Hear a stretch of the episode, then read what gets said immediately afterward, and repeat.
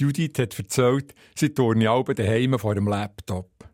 Dann gehen sie einfach auf YouTube, geben Stichworte wie Workout oder Power Workout ein und schon kommt ein Video, wo eine Trainerin jede Übung vorturnet und auch einmal anleitet und motiviert.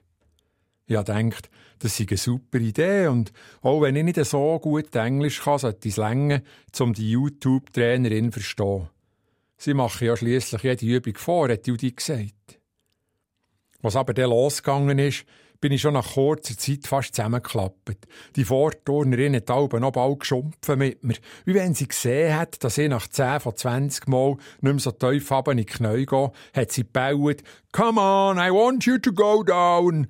Und sie hat alle Übungen perfekt vorgemacht und gleichzeitig geredet wie ein Buch, das ich selber nicht einmal mehr die Fuß hatte, um zu sagen, wie ich heisse.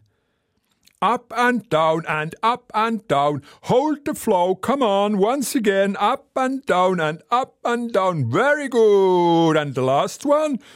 Und als ich so verkrüppelt am Boden bin gelegen und mit schmerzverzerrtem Gesicht und brennenden Oberschenkelmuskeln versucht habe, im Rhythmus von der amerikanischen Workout-Vorturnerin die gestreckten Beine zu kreuzen, ist mir Frau Papst in Sinn gekommen.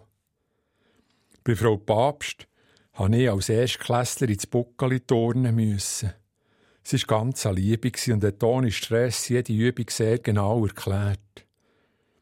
Frau Papst hat nicht umgetosset und die farbig glänzigen Leggings der amerikanischen Feldweib rausgehängt.